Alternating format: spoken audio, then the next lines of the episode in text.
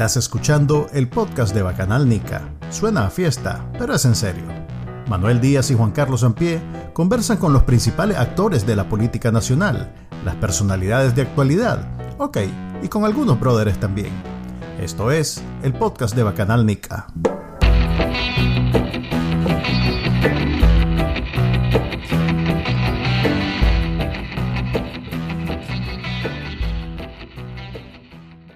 Ok, bienvenidos al podcast de Bacanal Nica. Este es el episodio número 40. Eh, eso equivale como a seis años de hacer esta cosa. Tenemos un invitado muy especial. Eh, nos acompaña hoy alguien que sabe mucho sobre cosas que, que, nos interesa hablar aquí en el podcast de Bacanal Nica. Y bueno, preséntese, que aquí todo el mundo se presenta. Bueno, primero, muchísimas gracias por la invitación. Es un gran gusto estar con ustedes y con la audiencia. Enrique Sáenz. El gran Enrique Sáenz. Pues no tan gran, pero Enrique Sáenz a secas. En esta sequía de, expertos y políticos y de todo eso, que antes había un montón y un montón de programas. Don Enrique, usted prácticamente lo vemos diario en televisión. Bueno, digamos que en YouTube y en Facebook. Eh, hace un recorrido semanal como de 12 programas y ahora pues nosotros hacemos solo una vez a la semana y tenemos que saltear un poquito, pero sí eh, me interesaba hablar con usted sobre lo que ha pasado en los últimos días, este, lo que pasó en la OEA, en la Asamblea General, lo que pasó en Estados Unidos con la ley Renacer, eh, lo que está pasando hoy, acaban de sancionar de nuevo a, a una ristra de, gente del, del, gobierno de Daniel Ortega. Eh, y viene de Europa y de Estados Unidos, porque en Estados Unidos fue a una lista ya de, celebridades B, le llamarían en, un programa de, entretenimiento, porque son que alcaldes, que funcionarios ya, ya, de un nivel intermedio, eh, tiene sentido porque ya todos los grandes están sancionados, este, y en, eh, y en Inglaterra tengo entendido que acaban de sancionar ahí sí a, a los de la plana mayor, entonces eh, vamos a hacer aquí la conversación. Eh, no, no va a ser el, típico, este, ¿cómo decirlo? La típica cátedra que usted siempre da sobre el tema, porque eh, yo soy bien preguntón y tengo muchas dudas, así que si quiere, empecemos por a cuántas sesiones de OEA estamos para que le, por fin le reempujen el artículo 21 de la Carta Democrática de Daniel Ortega. Sí, mira, yo creo que, pues por la desesperación en la que estamos frente a una dictadura de esta naturaleza, pues nosotros vamos aferrándonos, ¿verdad?, a andamios. Eh, pues la verdad es que habría que ser adivino cuántos, cuántos pasan, cuántos pasos faltan en el marco de la OEA porque ya en otra oportunidad, pues se había abierto una puerta que parecía conducir de manera inmediata a la aplicación de, de, la Carta Democrática. Bueno, ahora de nuevo... Sácame de una duda, ¿en la Asamblea era imposible que aprobaran la Carta Democrática?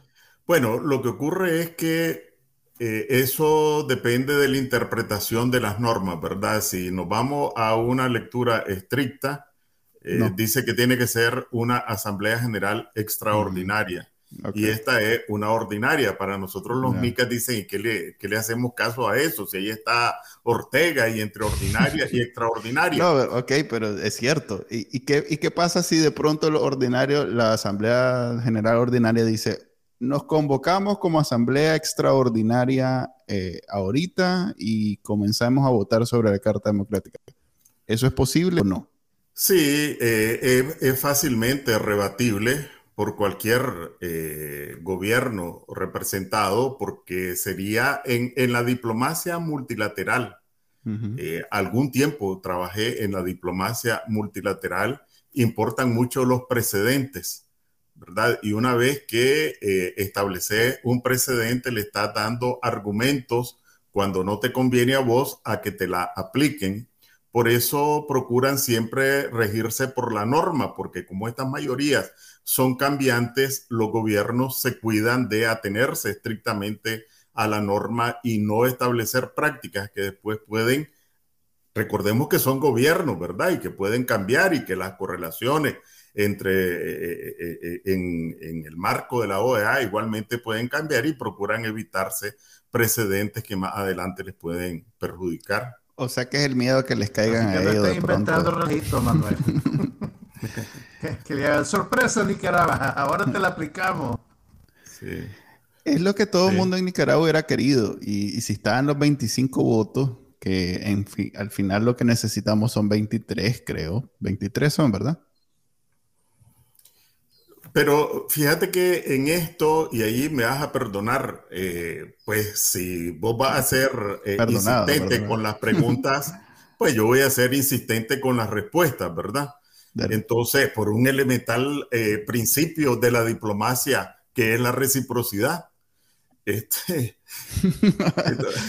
entonces, aquí se vale la reciprocidad. Entonces, a, a, lo que me refiero es que, que no tenemos es importante dar ese paso, es importante que la Asamblea General se reúna, pero ya llegamos a un punto muy importante, que es que la Asamblea General haya considerado ilegítimos los resultados de la pantomima montada por Ortega. Eso es bastante, eso es bastante y creo que esto de estar poniendo los huevos predominantemente en la canasta externa, eh, pues es un camino, pero eh, no es exactamente el camino. La comunidad internacional eh, puede continuar con sus declaraciones, pueden aplicar la Carta Democrática. Y aquí ustedes no me invitaron para que venga a decir cosas que agraden al oído, ¿verdad?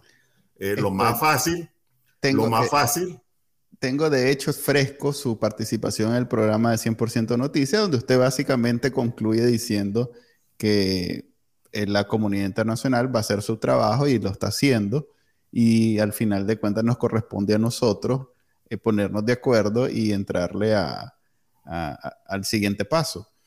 Exactamente, porque incluso podemos plantearnos la hipótesis, ok, le aplicaron, y eso se realizó antes del 30 de noviembre, después del 30 de noviembre, le aplicaron la Carta Democrática a Ortega. ¿Se va a ir con eso Ortega?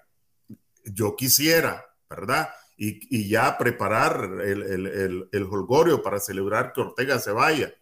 Pero, pero, pero, pero eso, estemos claros, ¿verdad? Es lo que yo quisiera decir, pero eso no ocurre porque a veces se hace una comparación eh, con, con la resolución que se tomó allá en 1979 por parte de la OEA y me parece que una comparación inadecuada, ¿verdad? Una lectura del momento político y de la resolución bastante adecuada. No tendría el peso que tuvo en el 79 que fuera hoy, pues que va a ser en este mes, de hecho, así que, ¿por qué no, no, no va a ser igual? Bueno, lo que ocurre es que cuando Somoza tomó esa decisión, eh, era un régimen que dependía fundamentalmente del respaldo de la administración norteamericana. ¿Y cuáles son algunas de las diferencias? Una, tenías todas las ciudades tomadas, no controlabas militarmente la mayor parte del país. Es decir, lo determinante era cuál era la condición interna. En segundo lugar, tenía una coalición de, países, de gobiernos decididos a votar a Somoza. Entonces ahí tenía a Torrijos en Panamá, tenía a Carazo Odio en Costa Rica, tenía a Carlos Andrés Pérez en Colombia, los coqueteos de Cuba, la decisión de México, etcétera. Es decir, una decisión política deliberada que implicaba suministro de armas, municiones, financiación, apoyo político, etcétera. Ahí tenés otra diferencia. En tercer lugar, bueno, Somoza hasta el último momento, eh, pues pensó, pensó que el establishment norteamericano lo iba a apoyar y yo creo, pues este rebatible lo que voy a decir, que más importante que la resolución de la OEA fue la decisión norteamericana de impedir que llegara a territorio nicaragüense un barco con armas y municiones que provenía de Israel y que hubiera posibilitado que, el ejército o que la guardia pues se habituallara de, municiones y de armas, eh, porque había un embargo de armas, lo que le hubiera permitido prolongar el conflicto bélico cuando le cerraron el ingreso eh, y fue por parte de Estados Unidos, eh, se dio cuenta que las posibilidades de resistir por la vía armada por falta de suministro, pues eran sumamente mínimas. En este contexto es que se produjo la resolución de la OEA y fue, por así decirlo, la gota que colmó el vaso, no fue el factor decisivo, por lo menos desde mi punto de vista. Entonces, hacer una equiparación y aferrarse a que una decisión eh, de la Asamblea General en este sentido, eh, pues sea suficiente para salir de Ortega, como fue para salir de Somoza, pues yo creo que eh, pues no estamos leyendo correctamente la realidad. Yo quisiera que fuera así, pero tengo que decir lo que veo con toda la honradez del caso. Ok, entonces, la diferencia... Que pase en la siguiente eh, sesión de la OEA, que creo que está programada para el 30 de noviembre. No, antes. ¿Qué, puede hacer el régimen para, para contrarrestar el curso que están tomando las cosas? Sí, yo creo que no puede hacer nada ¿verdad? Este, esta última, lo que se va, vamos a ver, este es un enredito, ¿verdad? Es como entrar al, aquí al sitio donde, donde estamos, ¿verdad? Que era como entrar a un rompecabezas, eh, clave por aquí, correo electrónico por allá, número de teléfono por ahí, etcétera. Este, entonces, lo que resolvió la Asamblea General, y repito, yo lo que tengo es que contar la historia, ¿verdad? No, es que la historia me agrada, no es que estoy de acuerdo con la historia. Entonces, lo que resolvió la Asamblea General, porque era una Asamblea General ordinaria, es encomendar al Consejo Permanente que examine la situación y resuelva lo que corresponde.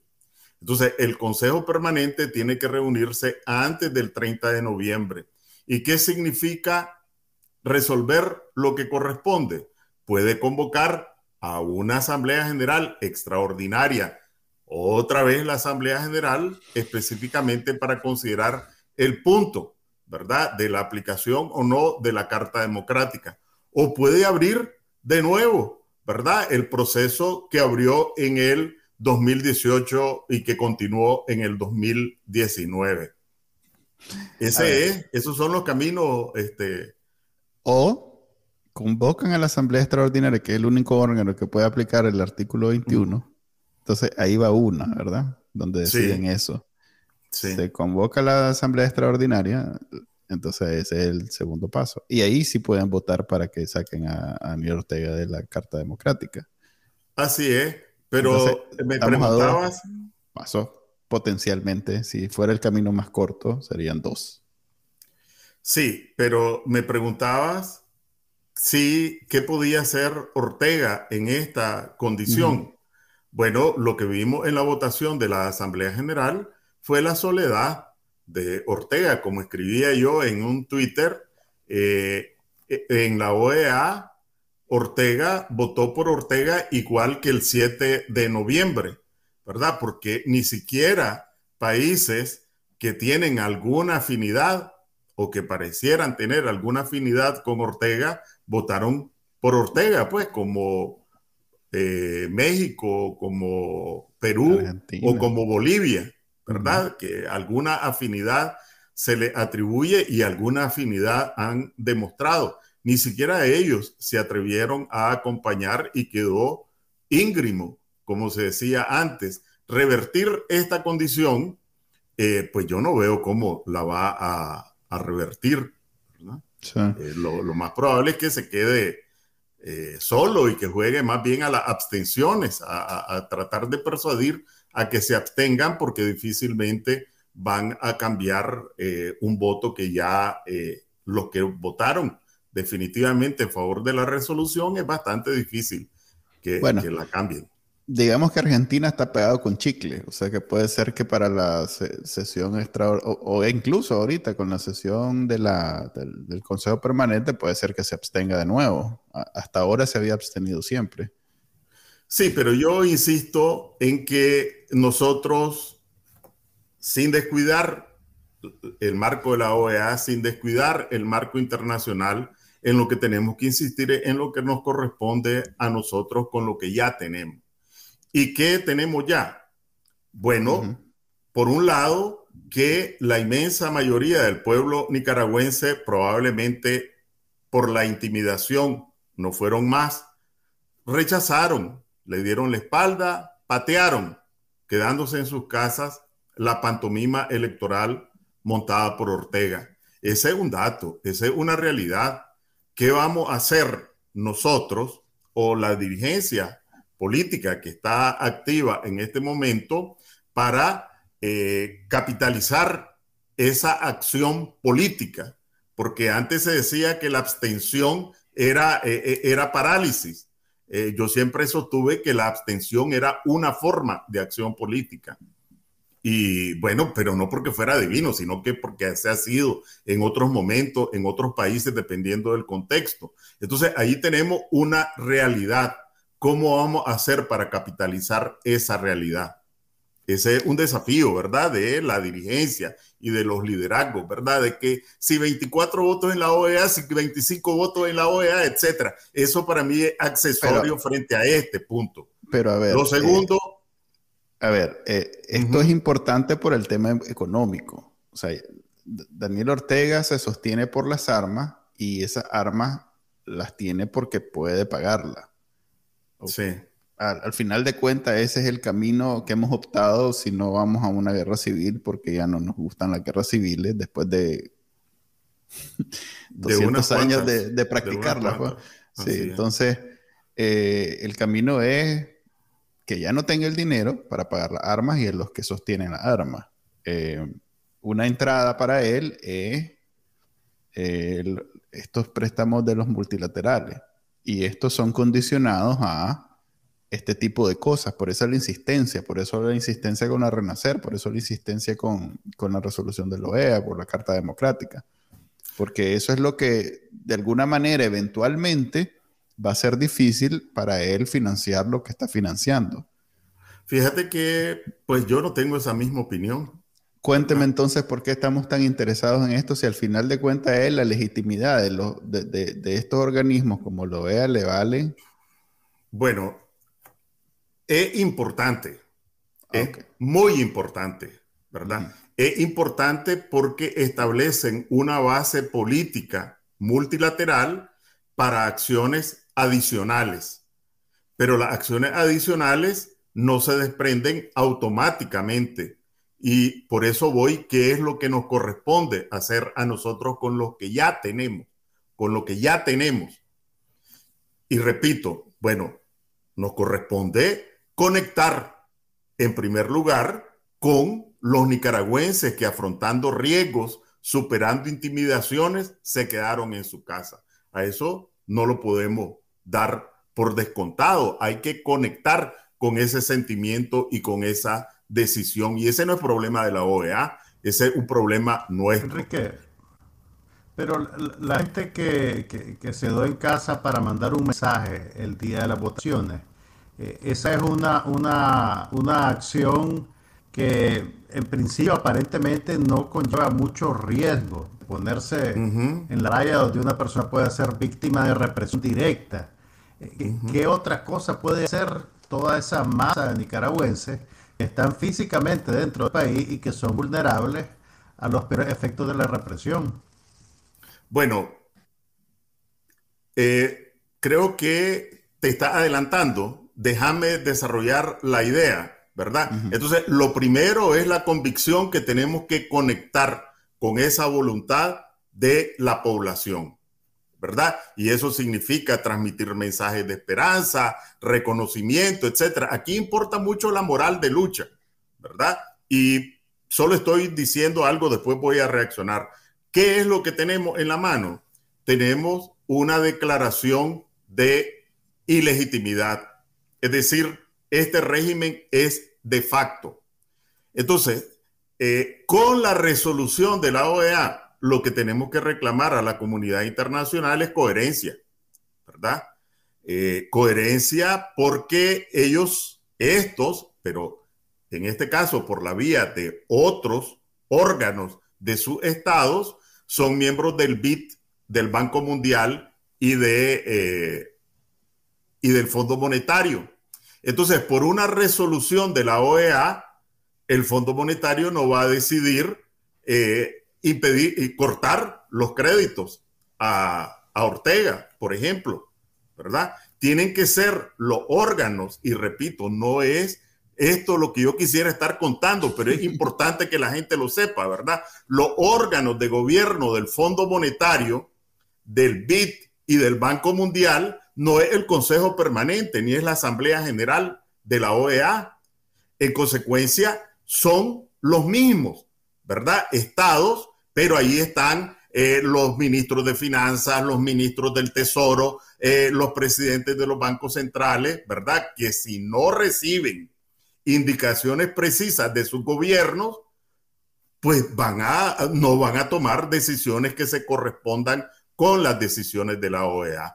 Y entonces, frente a lo que decía Manuel, no es necesario esperar una resolución de la Asamblea General, basta la resolución de la Asamblea ahorita, ¿verdad? Para emplazar a los mismos, a los mismos gobiernos a que sean consistentes con sus decisiones.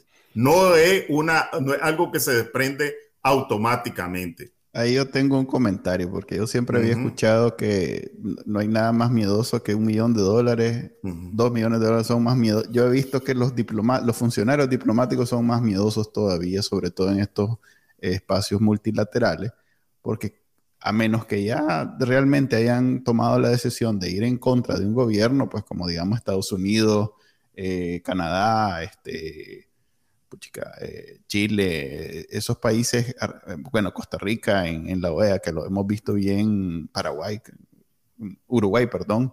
Eh, los demás se mantienen siempre bien gallo gallina con la esperanza de, pasar desapercibidos. Y me imagino que la justificación es lo que usted decía al comienzo, que ellos no saben el día de mañana si van a ser los que van a estar en la mira y prefieren que no le saquen el, el video de cuando se se vieron todos envalentonados atacando a uno y de pronto tal vez eh, le va a tocar a ellos y no quieren esa situación. Eh, eh, y lo vi también en, la, en, la, en el Congreso, cuando agarraron a la pobre muchacha del, del, Departamento de Estado, los congresistas, y le dijeron, ¿y por qué el BID sigue financiando a Daniel Ortega y ustedes que no hacen nada y que no le dicen nada? la regañaron en, cámara. Pues. Público, así es. Eh, así Entonces, Yo, yo por mucho, eh, para mí, y ahí usted me aclara, una carta democrática en el currículum de Daniel Ortega es definitivamente una, una justificación para que cualquiera de estos que normalmente no, no, no, no, haría nada, este, de pronto diga, ah, bueno, pero ya está el sello, ya tiene la carta democrática, ya lo expulsaron de la OEA. Y ahora pues ya eh, no, hay, problema, pues no, no, es como antes, que todavía estaba sujeto a, cada quien a, la interpretación, ahora sí, ahora sí. Por eso decía que establece una base política para acciones de los gobiernos que tengan la voluntad política, pero yo quisiera, bueno, eh, como decía en otra oportunidad, la edad tiene grandes desventajas y tal vez la única ventaja que tiene es que uno ha vivido otros hechos, ¿verdad? En el 2008, en el 2008, Ortega montó su segundo fraude electoral después del del 2007, ¿verdad? El famoso 8% que todavía no sabemos a dónde fue a parar porque nunca se supo.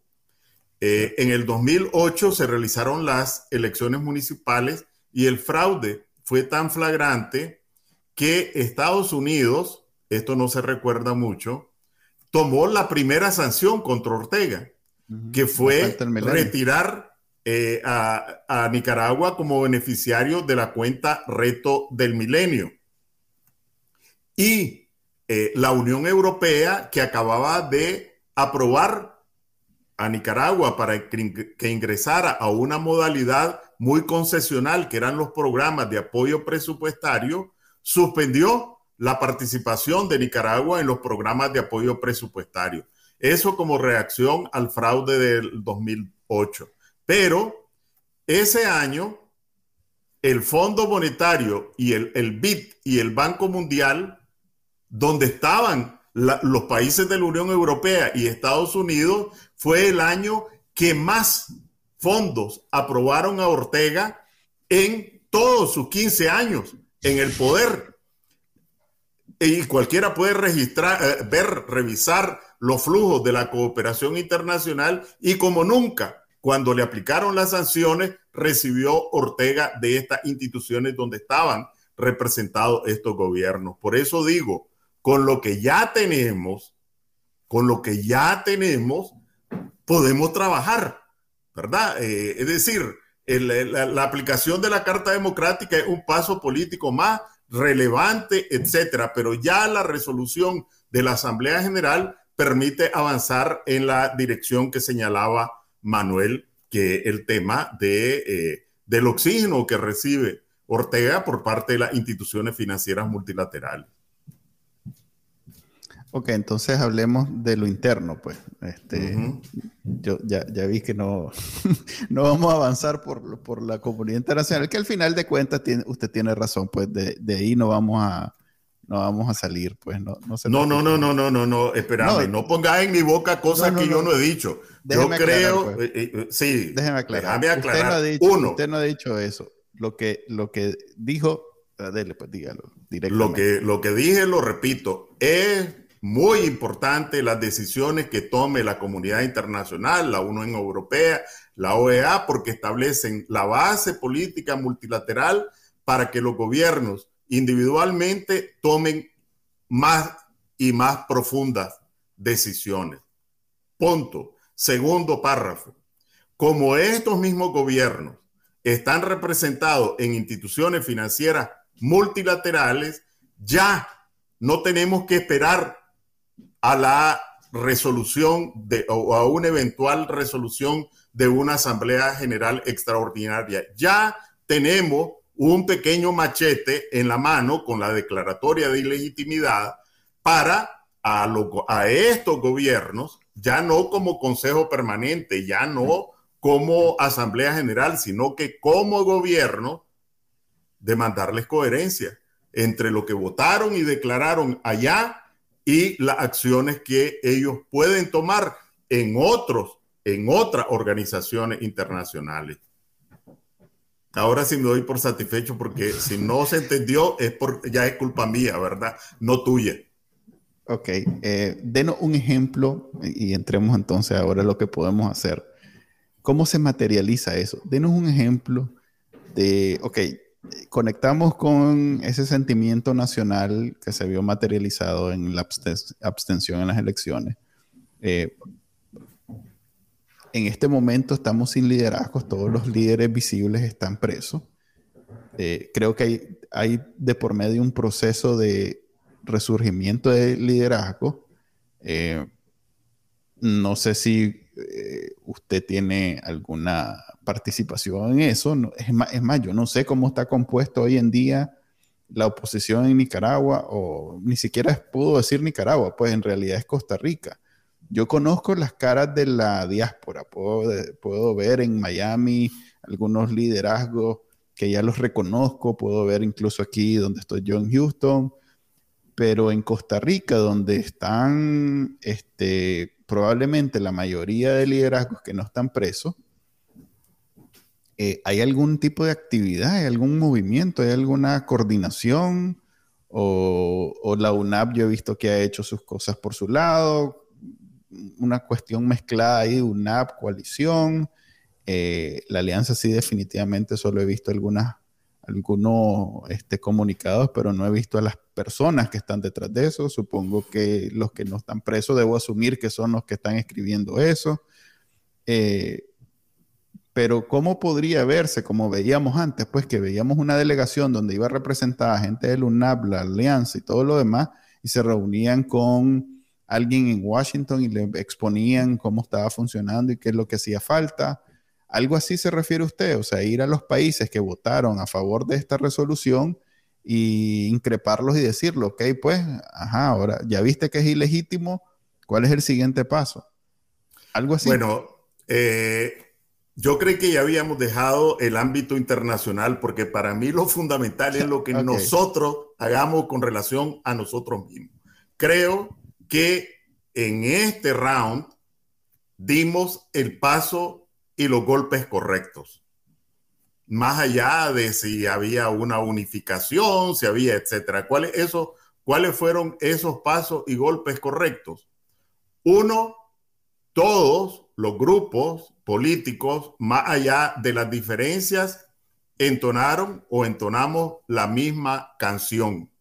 De tal manera que a diferencia del pasado reciente, que eh, unos, unas organizaciones y unos liderazgos iban con una canción eh, frente a los nicaragüenses y frente a la comunidad internacional y otros inmediatamente eh, pues decían esa canción no sirve, esa canción, este, etcétera, y, y cantaban su propia canción. Creo que en esta oportunidad el tema del no reconocimiento de los resultados fue un clamor único, tanto por eh, el exilio, por los nicaragüenses en el exterior en general, y ese clamor llegó unánime a la comunidad internacional. Bueno, ese fue un primer paso, ¿verdad? Y los nicaragüenses en Nicaragua actuaron en correspondencia, ¿verdad? Entonces, por primera vez desde el 2018, dimos un paso juntos. Pero bueno, eh, faltan otros pasos. ¿Y a qué voy con los otros pasos? Bueno, Ortega eh, no está de brazos cruzados, ¿verdad? ¿Cuáles son las jugadas? Y yo recuerdo cuando estuvimos la vez anterior, ¿verdad? Eh, que hice algunas anticipaciones, ahora voy a hacer otras, ¿verdad? cuáles son las jugadas, pero además no es necesario ser adivino, ¿verdad? Basta ver la trayectoria de Ortega para darse cuenta. ¿Cuál es la siguiente jugada de Ortega? Bueno, pues va a invitar a su socio, a sus compinches, eh, a un contubernio, eh, van a firmar un documento en el que reconocen las elecciones, en el que hacen un llamado a la unidad y a trabajar por la paz, la justicia, la democracia, etcétera, y va a aparecer un, tuco de organizaciones empresariales, eh, van a aparecer, de repente nos sorprenden algunos rostros que estuvieron en la oposición, etcétera, para eh, tratar... ya segunda vez que lo escucho sin poner nombre y a mí me gusta. dígame un nombre, no sé así, dígame. A ver quién está pensando, quién sabe usted que va a salir firmando con. No, no, no, no, sé, ¿verdad? Pero por ah, ejemplo, por ejemplo, por ejemplo. Eh, si el obispo Sándigo mm. se retrató en una urna electoral, ¿verdad? Cuando no vimos ningún otro obispo y los obispos previamente eh, habían expresado que dejaban en la conciencia, pues él ya expresó su conciencia de manera clara y rotunda. Entonces no es ninguna agresión y ninguna agresividad decir que eh, probablemente su conciencia también le conduzca en esa misma dirección, porque Ortega se va a rodear de religiosos evangélicos, católicos, de algunos sectores empresariales. Eh, ya sabemos quiénes están presos y quiénes están en ejercicio. Estos que están en ejercicio pues no han ocultado nunca sus afinidades y en consecuencia uno no debería sorprenderse, pues va a invitar a sus sindicatos, a, a jóvenes, etcétera, y seguramente va a sacar alguna sorpresa de alguien que estaba en la UNAP o en la Alianza Cívica o en la mm. coalición. Ojalá que no, ¿verdad? Pero estoy diciendo para lo que está trabajando, para el contubernio, que permita salir con un discurso diciéndole a la comunidad internacional, esclavistas, colonialistas, aquí está el pueblo de Nicaragua que votó y aquí están las fuerzas vivas de la nación imperialista, lacayos del imperio, aquí está el pueblo nicaragüense, etcétera, etcétera, etcétera. Bueno, esa es una eh, jugada, pero en esa jugada, como él se ha vuelto maestro en ganar tiempo,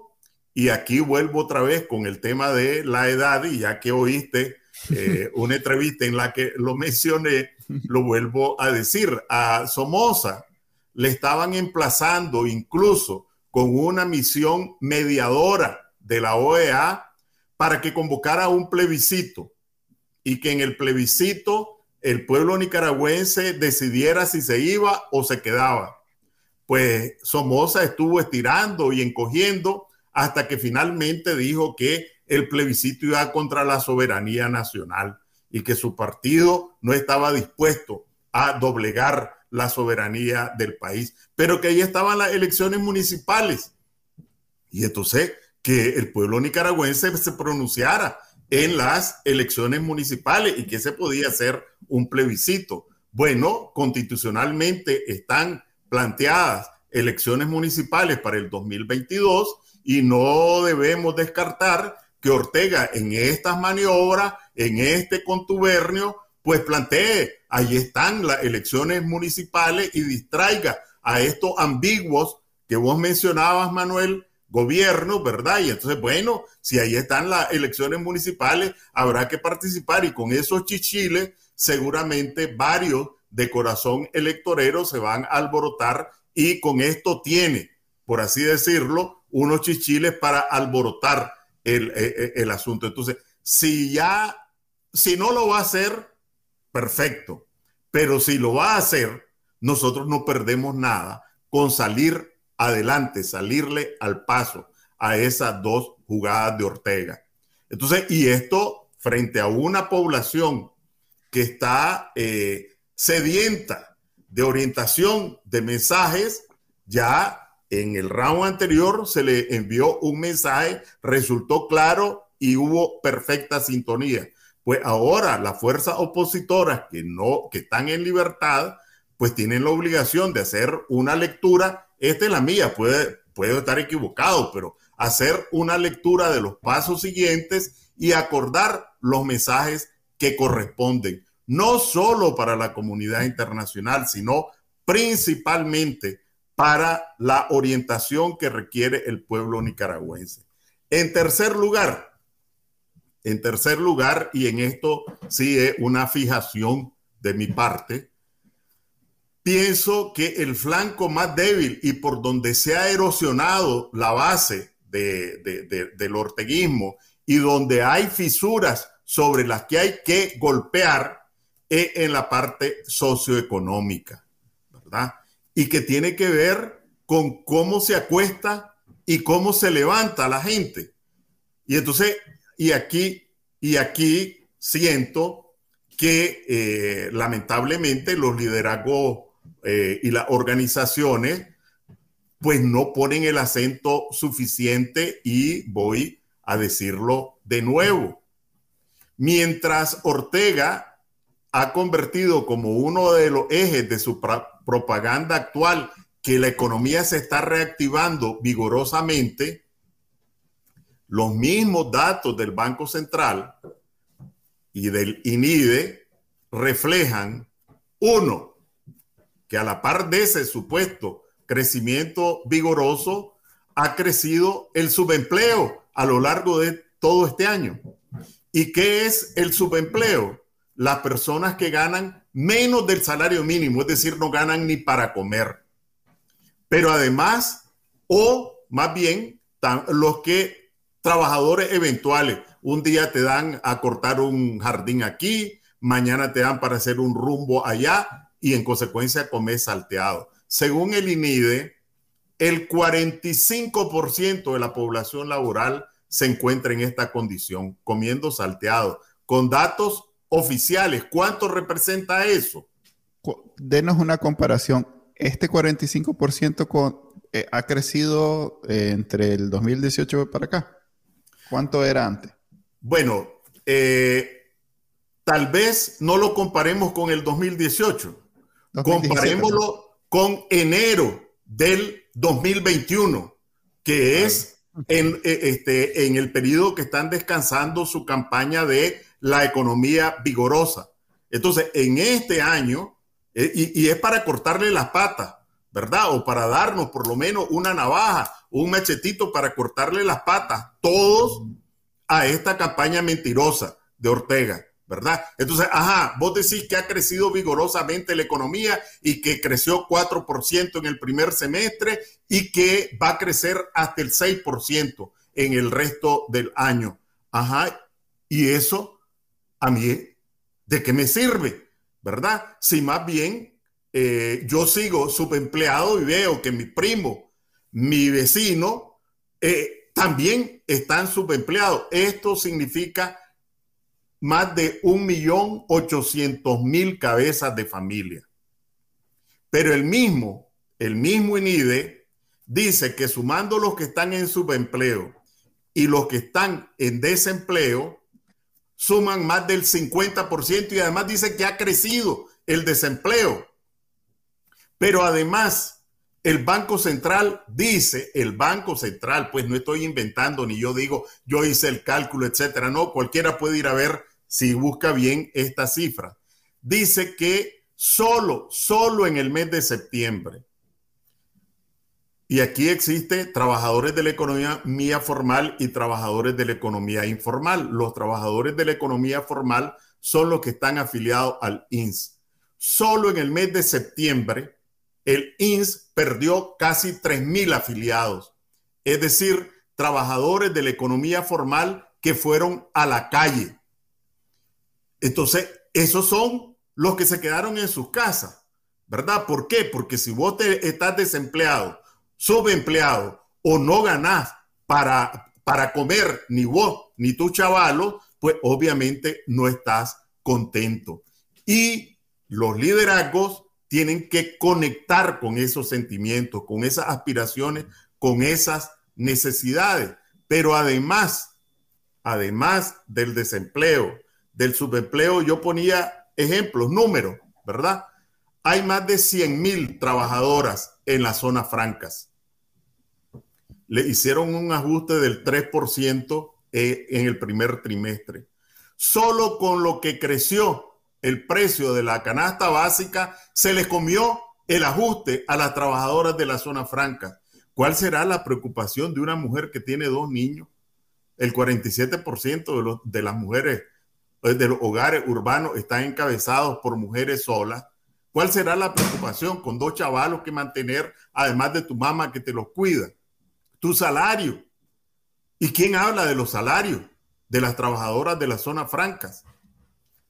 Por ejemplo, hay alrededor de 300 mil, 300 mil pensionados con pensiones raquíticas a los que Ortega, con esta maniobra monetaria del cambio en el deslizamiento de la moneda, le arrebató 800 millones de córdobas porque no le hizo el ajuste al que tenían derecho.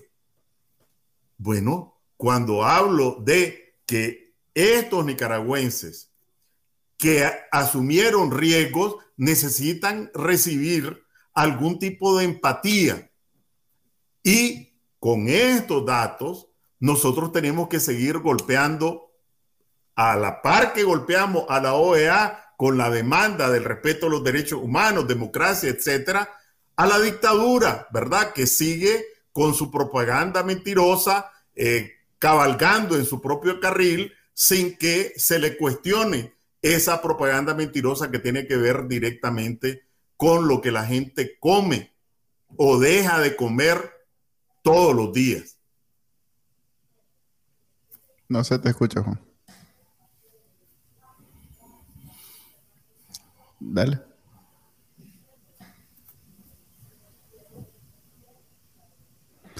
Ok, voy a preguntar yo ya que Juan Carlos está. Creo que ah. ahora sí me escuchas. Sí, siempre con el mismo. Um, ok. ¿Cómo anticiparse a esos dos escenarios de lo que puede hacer Ortega después? Cuando hablabas de, del asunto de explotar las elecciones municipales como una especie de nacea, como un mecanismo para ganar tiempo. Bueno, eh, allí, por ejemplo, eh, la última mirada News tiene un desafío. Bacanal Nica tiene otro desafío, ¿verdad? Y, todos los espacios de opinión, etcétera, etcétera. Enfocar en estos temas, porque aquí es como Fuente Ovejuna, ¿verdad? Todo a una. El liderazgo está eh, disperso, hay dificultades para generar espacios de encuentro. Todos tenemos que animar en esa misma dirección. Ahora, si hay quienes piensan que hay otros pasos a los que hay que anticiparse, por parte de Ortega, pues hay que ponerlo sobre la mesa, ¿verdad? Yo solo estoy poniendo dos. Lo que quiero decir es que eh, cuando hay organizaciones políticas sólidas, cuando hay liderazgos políticos establecidos, pues esa lectura de la realidad, esas definiciones y esas orientaciones provienen de las organizaciones y del liderazgo. No hay en este momento, pues todos tenemos que soplarla, todos tenemos que procurar empujar la carreta en la misma dirección. Pero ahí es donde yo veo una físicamente en, en, Costa Rica, ¿hay algún movimiento, alguna articulación eh, especial de, de los liderazgos que están en el exilio? Bueno, quiero aclarar que yo no pertenezco a ninguna organización política que no, desde hace años, que no ejerzo ningún papel en ninguna organización y que lo que estoy hablando aquí y en otro espacio es por mi cuenta y riesgo. No obedezco indicaciones de nadie ni le rindo cuentas más que a mi conciencia y a la gente que me escucha y reacciona criticándome o estando de acuerdo conmigo. Dicho lo anterior, sí sé que hay distintas iniciativas para generar espacios de confluencia que no van a la velocidad que las circunstancias demandan, pero que van avanzando y avanzando en la dirección correcta. Sí, efectivamente hay distintos procesos, todavía no es uno solo, precisamente el desafío es cómo estos distintos espacios que se están configurando pueden desembocar en un solo cauce, se está avanzando y probablemente este sería otro de los mensajes eh, que la gente eh, necesita en Nicaragua, ¿verdad? Que en lugar de ver una declaración y aquí, aquí dicen, somos 13 organizaciones y sale otra y dice, nosotros somos 17 organizaciones y sale otra y dice, y nosotros somos 27 organizaciones. Bueno, eh, en lugar de decir cuántas organizaciones somos que, vean a todos los rostros, ¿verdad? Diciendo, somos un solo espacio con una sola voz, con un solo mensaje. Ese debería ser el destino eh, en el corto plazo. Pero yo veo una desconexión con, a ver, usted sabe de lo que está hablando porque es economista este, eh, y tiene experiencia. Eh, sabe que por un lado está todo esto que yo le, decía del financiamiento multilateral, pero que donde golpea al ciudadano promedio es en, estos números, en estas cifras. O sea, alguien que esté en el desempleo, eh, al final de cuentas no hay que convencerlo mucho sobre que a Daniel Ortega no le conviene, porque puede, pues, puede ver que Nicaragua, así como él cuánta gente está ahorita en el desempleo y que ahorita se la están viendo y que, y bueno, y los números de la migración también son un, una evidente señal de que la cosa no va a funcionar. Entonces, ahí es donde yo veo la desconexión, porque yo creo que ya ese, esa tarea de convencimiento ya no, ya no tiene sentido, sobre todo después de las elecciones. Con ese 81% de, de, de abstención, ya Nicaragua está clara.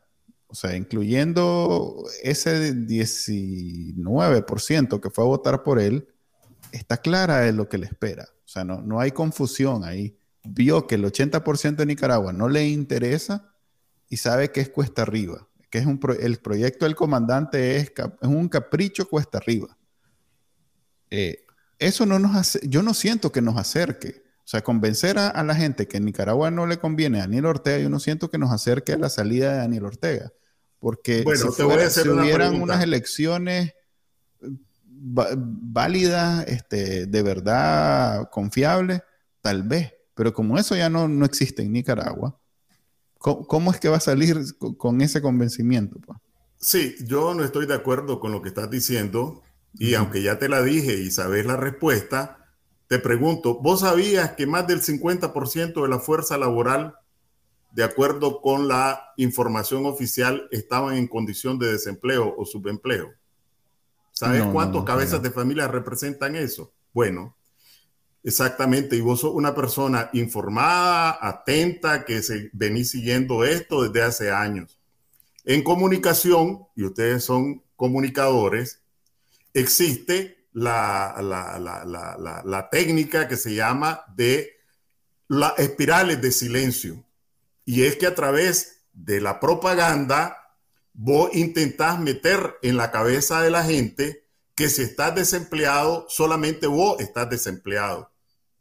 Que si no tenés eh, para, no te alcanza para comer, solo a vos. Pero la propaganda te muestra que están repartiendo casas, que, que, que, hay esto, el otro. Entonces vos, en tu familia, llevas tu problema como que sea un problema individual. Y a eso se le llama espirales de silencio. Entonces vos no expresás porque no aparece como un problema colectivo lo que es un problema colectivo. Entonces, como Ortega en esta parte no tiene un contradiscurso, entonces cabalga solo de tal manera que la posibilidad de acciones colectivas alrededor de este tema se reducen al mínimo, porque si, si, si, si yo estoy, salgo con el carretón y, y, y, y, solo puedo un jardín en la mañana, pues yo no sé cómo están los, los, los jardineros en León o cómo están en Altamira si yo vivo en Ciudad Sandino. Entonces, por eso la comunicación y contrarrestar la campaña de Ortega es capital, ¿verdad? Porque de lo que se trata es de generar eh, conciencia colectiva de que mi problema no solo es mío. Entonces, y, así como les decía de este dato, ¿verdad? Pues le puedo decir, por ejemplo, Ortega se eh, llenó la boca el 19 de julio diciendo que había un ajuste a los trabajadores del Estado del 5%. Y entonces, bueno, y, la propaganda y el, y el gobierno de los pobres y el comandante presidente, etcétera, etcétera. Y nadie dijo nada, ¿verdad? Pero si sacas cuentas, la inmensa mayoría de los trabajadores del Estado ganan menos de 10 mil Córdoba, la inmensa mayoría. Pero para facilitar el cálculo, ponemos alguien que gana 10 mil córdobas, trabaja en el Estado, es privilegiado porque tiene en principio un, un trabajo estable. Le ajustaron el 5% después de no habérselo ajustado dos años antes, ¿verdad? ¿Cuánto representa ese ajuste? 500 córdobas. Al que le quitan ya el, eh, el impuesto sobre la renta más pero más, el INS, pero lo vamos a dejar en 500. Pero la canasta básica para esa fecha había aumentado en 800 Córdoba, el precio de la canasta básica. Es decir, lo que le ajustó Ortega ni siquiera le daba para agarrarle la espalda a la canasta básica. Pero eso no se contradijo, ¿verdad? Y entonces quedó el comandante presidente. La lucha política no solo es lucha electoral la lucha política en contra de dictadura es todos los días, en todos los frentes, frente a todos los flancos de la dictadura. No es estar esperando o abonando solo a una salida electoral, porque la lucha política frente a una dictadura así, es política. Y la política, en primer lugar, ante todo, tiene que ver con los problemas de la gente. Entonces, eh, bueno, me doy cuenta de que esta tarea eh, o puede estar equivocado, ¿verdad? Y eh, es mejor que esté equivocado que esté en lo cierto porque es una misión bastante difícil. No, yo entiendo y, estoy de acuerdo con usted que tiene que haber un contradiscurso sobre lo que la propaganda que hace el gobierno, eh, pero creo, y voy a tratar de explicarme mejor, creo que ese no es el gran obstáculo para salir de la dictadura. Creo que, el, que, la conciencia colectiva eh, hasta cierto punto eh, es una prueba superada desde hace ya varios años y que creo que el, la principal, el principal obstáculo tiene que ver con eh, su capacidad de reprimir. no, no, no, no, no, sé, este, siento que estoy llegando al terreno de que, que usted lo conoce, este comentador Francisco Golario, que siempre habla sobre que lo que, lo que tiene que haber es una insurrección, una insurrección civil y que pues con toda la represión que el gobierno está dispuesto a hacer, eh, es, una, es una salida bien sangrienta, pues. Eh, a mí me gusta soñar con la idea de que él solito se va a ir desgastando al punto que va a quedarse sin la capacidad de reprimir. Pero ese proceso es tan lento y, está tan largo que por eso es que le hago estas preguntas sobre el dinero, porque esa puede ser un, camino o sea, si, usted, si yo le pregunto y usted me dice, no, e, e, este, este, este sistema no es sostenible a lo largo de dos años, pues yo ya puedo hacerme una idea que dentro de dos años su capacidad de reprimirse va a ir mermando tanto que, que, ya no, que ya vamos a poder volver a salir a las calles y no va a ser tan peligroso como lo es ahora. ¿Me explico? Sí. Eh, ¿Cómo, lo ve usted? ¿Cómo lo ve usted sucediendo entonces? Sí, eh, que eso no cae del cielo, ¿verdad? Que una dictadura no se desgasta sola, ¿verdad? Eh, si vos no construís los instrumentos de poder y la estrategia para debilitarla y para prepararte para sustituirla, ¿verdad? Porque ni se desgasta sola, ni, ni, ni, ni cae del cielo el instrumento, la organización y el liderazgo para sustituirlo por un eh, y, emprender un proceso de cambio real. Llevamos 200 años en esta historia, ¿verdad? Y basta repasar que eh, tenemos que preocuparnos. Entonces, eso es lo primero. Lo segundo, y aquí voy a caer en la teoría, ¿verdad? Eh, pues yo entré a la política, salí de burócrata de la Unión Europea a la política directa, ¿verdad? Eh, no tuve tiempo de la teoría, pero creo que el trabajo intelectual, el trabajo de interpretación de la realidad, es un trabajo esencial en todo proceso político, en todo proceso social. Y eh, los textos que existen sobre cambio social, ¿verdad? Los análisis comparados que hacen los sociólogos políticos, los científicos eh, políticos, etcétera, indican que frente a una dictadura es esencial procurar, procurar una fisura o una fractura en el bloque de poder. ¿verdad? Eh, pues ustedes pueden decir, eso es teoría. Bueno, pero eh, te puedo mencionar ejemplos, ¿verdad? De, los análisis que han hecho. Entonces aquí... Está detrás del dinero, por eso digo yo, eso puede producir esa fisura. Sí, pero no porque caiga del cielo, ¿verdad? Entonces, por ejemplo, vos tenés aquí, y, bueno, eh, vamos a hablar de, de estrategia, ¿verdad? Frente a un régimen, vos analizás cuáles son los pilares de sustentación. Primer pilar de sustentación, no voy por el orden. La alianza con los grupos económicos prominentes, que se fisuró, no se sabe cuál es la gravedad de la fractura, cuál es la estrategia de Ortega o por la intimidación, la amenaza o la maquinación, restablecer en lo que pueda ese pilar. ¿Cuál debe ser el nuestro? Seguir con la OEA, ¿verdad? Y por eso yo vuelvo otra vez que lo central es lo interno, ¿verdad? Entonces, bueno, ¿cómo profundizás? Convertir la, la fisura en fractura y la fractura en algo que no pueda repararse. Bueno, ahí tenés un desafío, ¿eso cae del cielo? No, tenés que actuar en eso. Segunda base de sustentación de Ortega, ya no los grupos tradicionales, sino que los grupos que han medrado alrededor de Ortega.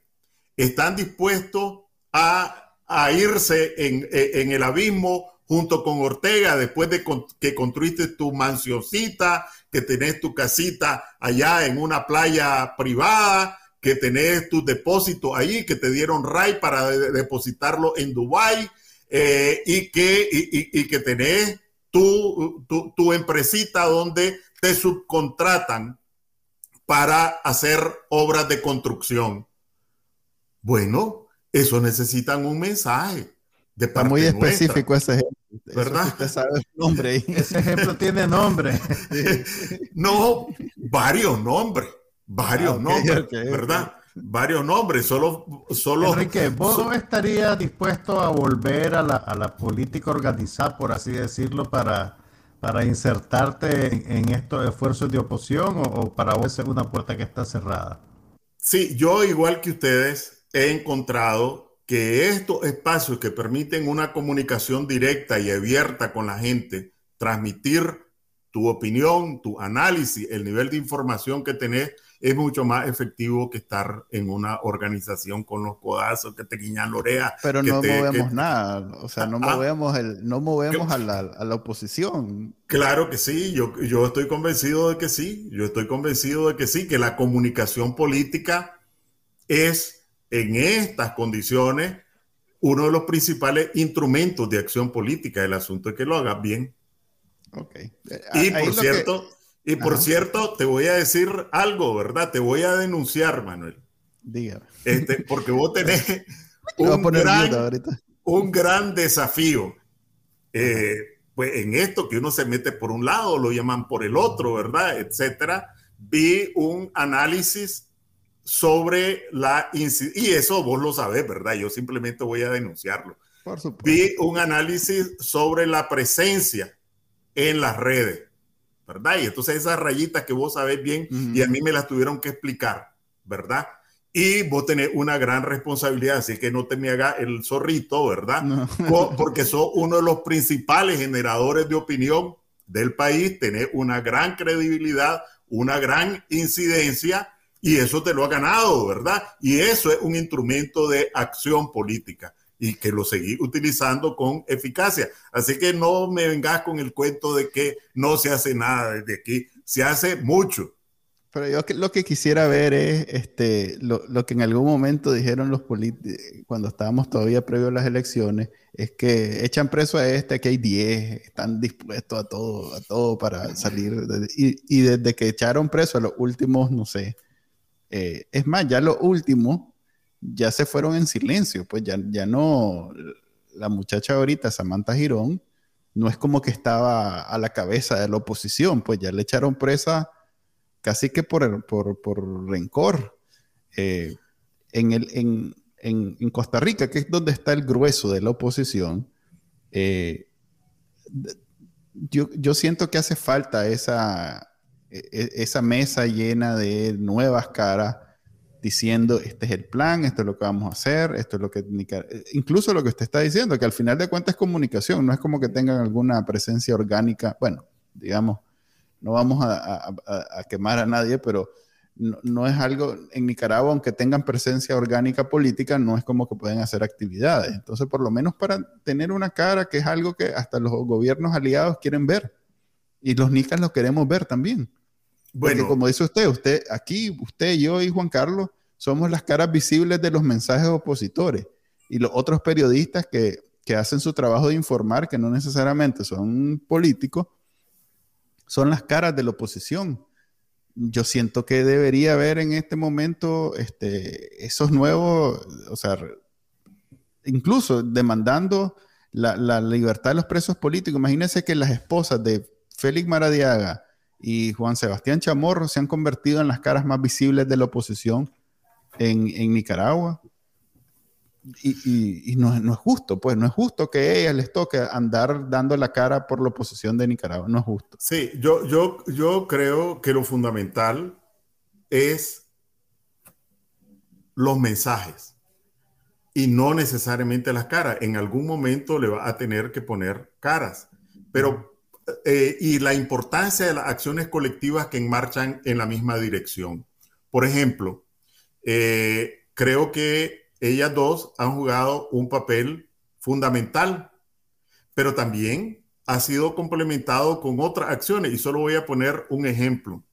Un grupo básicamente de mujeres, creo que solo había un hombre, que no era yo, este, pues hicieron, eh, imaginaron y consiguieron en la Asamblea Legislativa de Nicaragua, de Costa Rica. Uh -huh. Uno, construir una celda en tamaño, eh, a escala, ¿verdad? En tamaño normal.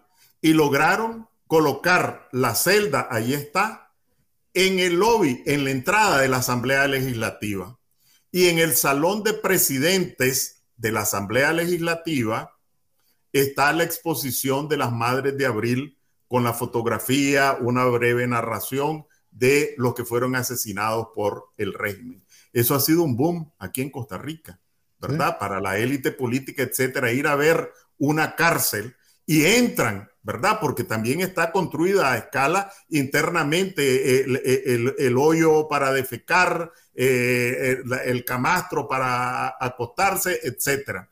Entonces, eh, lo que quiero decir, para eso ni siquiera se conocen las caras de quienes estuvieron allí, sino que el resultado. Y pues vuelvo otra vez. En 1979, quien condujo, hay que decirlo, ¿verdad? Para bien y para mal, o más para mal que para bien, no habían rostros, ¿verdad? En, en 1976 cayeron los máximos dirigentes en ese momento del Frente Sandinista. Carlos Fonseca, Eduardo Contreras y Roberto Buembe, el mismo día. Y estaba supuestamente descabezado. En abril, todo el Estado Mayor de León fue descabezado. Y nadie conocía los rostros de quienes encabezaron esa insurrección. En, el, en 1990, quien encabezó y pudo eh, convocar la esperanza y la voluntad de los nicaragüenses que otra vez, saltando sobre la intimidación, esa vez por la vía del voto, fueron por lo que es la negación de un caudillo, pues, que era doña Violeta. ¿Y quién conocía a los que estaban detrás de doña Violeta? Alguien conocía a Emilio Pereira, alguien conocía a Toño Lacayo, alguien conocía a, los que estaban detrás. Nadie. Era el único rostro, pero que era la negación del caudillo y del jefe. Y la gente confió. En 1900, en el 2018, igualmente la gente salió sin seguir ninguna cara, ninguna bandera, etcétera. Pues no estaba preparada la organización para ese estallido. Lo que quiero decir es que estoy de acuerdo con lo que vos decís que es necesario urgente, imperativo, vital, esencial, de vida o muerte, establecer un espacio de confluencia entre los liderazgos que están libres y las organizaciones que se han formado o que se están formando para articular los mensajes clave, ¿verdad? Pero eso no necesariamente está asociado ni a caras viejas, ni a caras nuevas, ni a caras medio nuevas y media, sino a capacidad política para interpretar el momento, enviar los mensajes correctos y promover las acciones colectivas correctas. Ah, que Ortega no se va a caer con, con, la celda que está en, la, en, el, en el lobby del hotel. No, no se va a caer, pero, pero, pero compromete más a las élites eh, políticas costarricenses que es esencial en el apoyo por la lucha. Ah, bueno, que se hizo una marcha en más de 60 ciudades y que con eso no se va a caer, pues esas son acciones colectivas que mantienen viva la llama en los nicaragüenses en el exterior y hay que seguirla alentando. Entonces, eh, creo que lo fundamental eh, es crear cuanto antes y decía que se marcha en esa dirección, no a la velocidad que se debiera, eh, pero realmente necesitamos cuanto antes recibir esos mensajes claros, esa interpretación clara, no que digan esta es la estrategia, porque las estrategias eh, se aplican, no se explican, pero los liderazgos tienen que estar claros que necesitan una estrategia para enfrentar a un régimen que sí la tiene. Ok, en ese bonito sentimiento vamos a despedir el episodio de hoy de Eva eh, gracias, no, yo, yo sé que me, frustra mucho no tener un plan interno en Nicaragua donde, pues, ante la, fuerza de las balas estamos complicados de, qué puede ser la, estrategia o la táctica para contrarrestar eso. Eh, eh, pues sí, pero ya es, un dictador y ese, esa es la forma de actuar de los dictadores y es una dictadura la que tenemos y como dice usted, no se va a ir, o sea, no, no se va a desgastar solita, pues. Eh, sigo en la búsqueda de, un, de, algo que hacer dentro de Nicaragua. Yo voy a seguir haciendo mi papel. El, que usted dice que hago muy bien y que yo coincido con usted que yo en realidad que lo hago muy bien y le agradezco eh, porque usted me ayuda bastante. Sí, usted me ayuda bastante porque es con invitados como usted que puedo eh, ir más allá de lo que yo opino, aporto, que no es mucho porque si, si bien eh, sé bastante de cosas que no son tan importantes como la economía, la geopolítica y todas esas cosas que nos ayudan los invitados a, contribuir en este podcast. Gracias, don Enrique, y espero volverlo a tener pronto. No sé si se quiere despedir o, cómo está de almuerzo. ¿Ya, ya le sirvieron y no, estamos atrasando? No, lo estoy viendo allí como a 10 ah, metros, pero de todas maneras quiero decir que eh, no solo Bacanal Nica, ¿verdad? sino que ahí también le, pasé rozando a Juan Carlos, que también hace un excelente trabajo desde otra perspectiva, desde la que en realidad ustedes han agarrado una beta que es eh, fundamental en política, ¿verdad? Es bien irreverente. Creo que la beta nos agarró a nosotros, más bien. sí, pero, en todo caso la tienen del pescuezo y no la suelten, ¿verdad? Porque tiene una eficacia y está pues estudiado eso, el impacto que tiene el humor inteligente, agudo, comprometido y, bueno, entonces se lo digo a los dos, ¿verdad? Y, Gracias, y, bueno, yo estoy en lo que estoy. Ok, eh, bueno, ya saben que pueden escuchar este podcast todos los lunes a, a la 1 pm en vivo y dura una hora. Lo que pasa es que hoy con Don Enrique nos extendimos un poquito y, y, lo pueden después descargar en su aplicación de podcast favorito en cualquier momento. Nos vemos hasta el próximo lunes. Nos vemos, pues. Este fue el podcast de Bacanal Nica. Compartilo, déjanos una reseña y enseñale a tu abuelita cómo escucharlo. Te lo va a agradecer. Suscríbete en Spotify, Apple Podcast, Google Podcast y por supuesto, también puedes escucharnos en bacanalnica.com. Hasta la próxima.